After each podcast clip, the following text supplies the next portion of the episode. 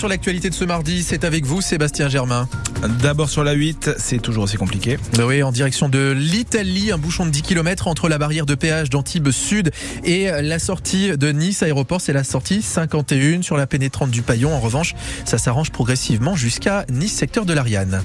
Du côté de la météo, du soleil, pour aujourd'hui. Oui, pour aujourd'hui et pas pour demain, hein, comme vous le dites.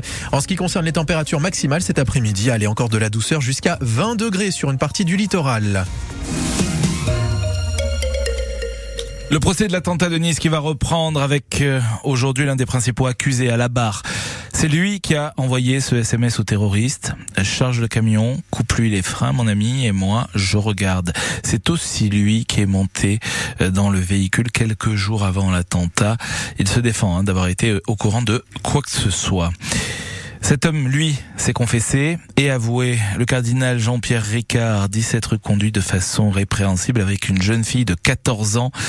11 anciens évêques sont suspectés de violences sexuelles. Pas d'inquiétude cet après-midi si vous recevez un SMS d'alerte des populations du ministère de l'Intérieur. C'est un essai autour du cadam. On peut recevoir un SMS, voire même son téléphone qui sonne et même s'il est en mode avion, et c'est donc on ne s'inquiète pas et on n'appelle pas les secours. Vous l'apprenez ce matin sur France Bleu Azur, une habitante de Lucéram a sa vue gâchée avec l'installation d'un poste de transformation. Et devant sa maison, il est installé ce poste de 8 mètres sur 8 sur le parking.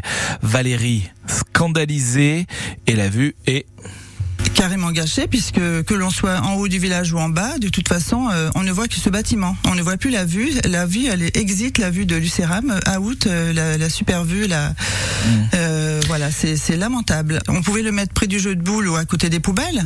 Ce qui se passe dans, par exemple, à Blozasque, à Nice, on les remarque même pas. Ils sont, ils, comment dire, ils s'intègrent dans le, dans le, dans le paysage. Et là, pas du tout. À quelques jours de l'ouverture des, des crèches. Ah oui, je me dis, les gens, ils vont être extrêmement déçus. C'est, c'est, enfin, c'est moche. Comme tous les invités de France Bleu Azur le matin dans le 6-9, tout est sur euh, l'appli ici ICI.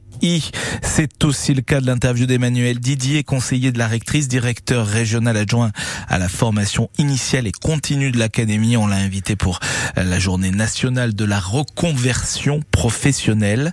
1200 Azuréens se forment tous les ans pour changer de métier et parmi eux, les femmes sont majoritaires.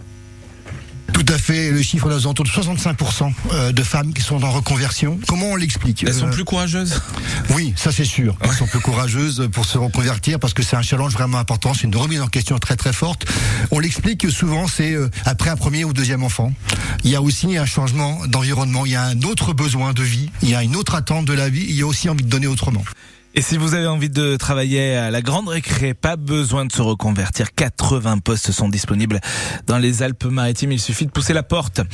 C'est une sorte de reconversion pour Philippe Vardon. Quoique, après le FN et le RN, le niçois Philippe Vardon, donc conseiller régional, conseiller municipal à Nice, il rejoint officiellement le parti d'Éric Zemmour, Reconquête.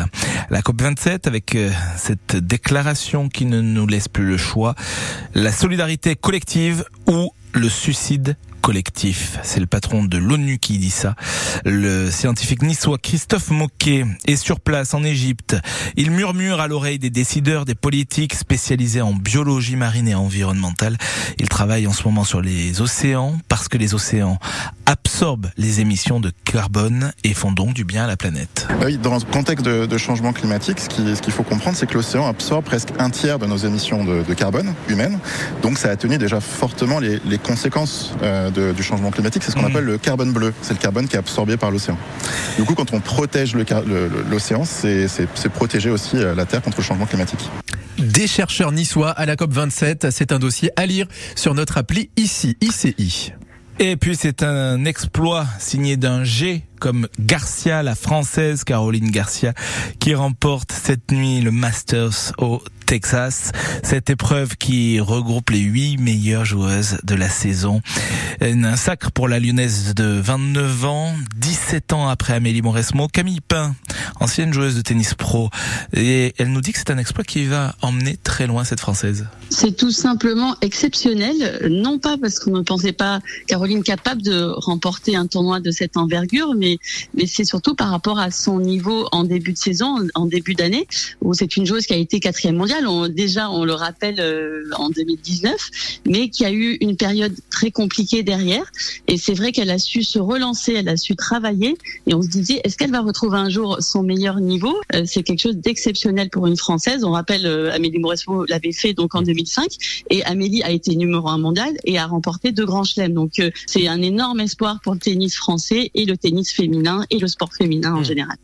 Camille Pain au micro d'Aurélien Accard chez nos collègues de France Info.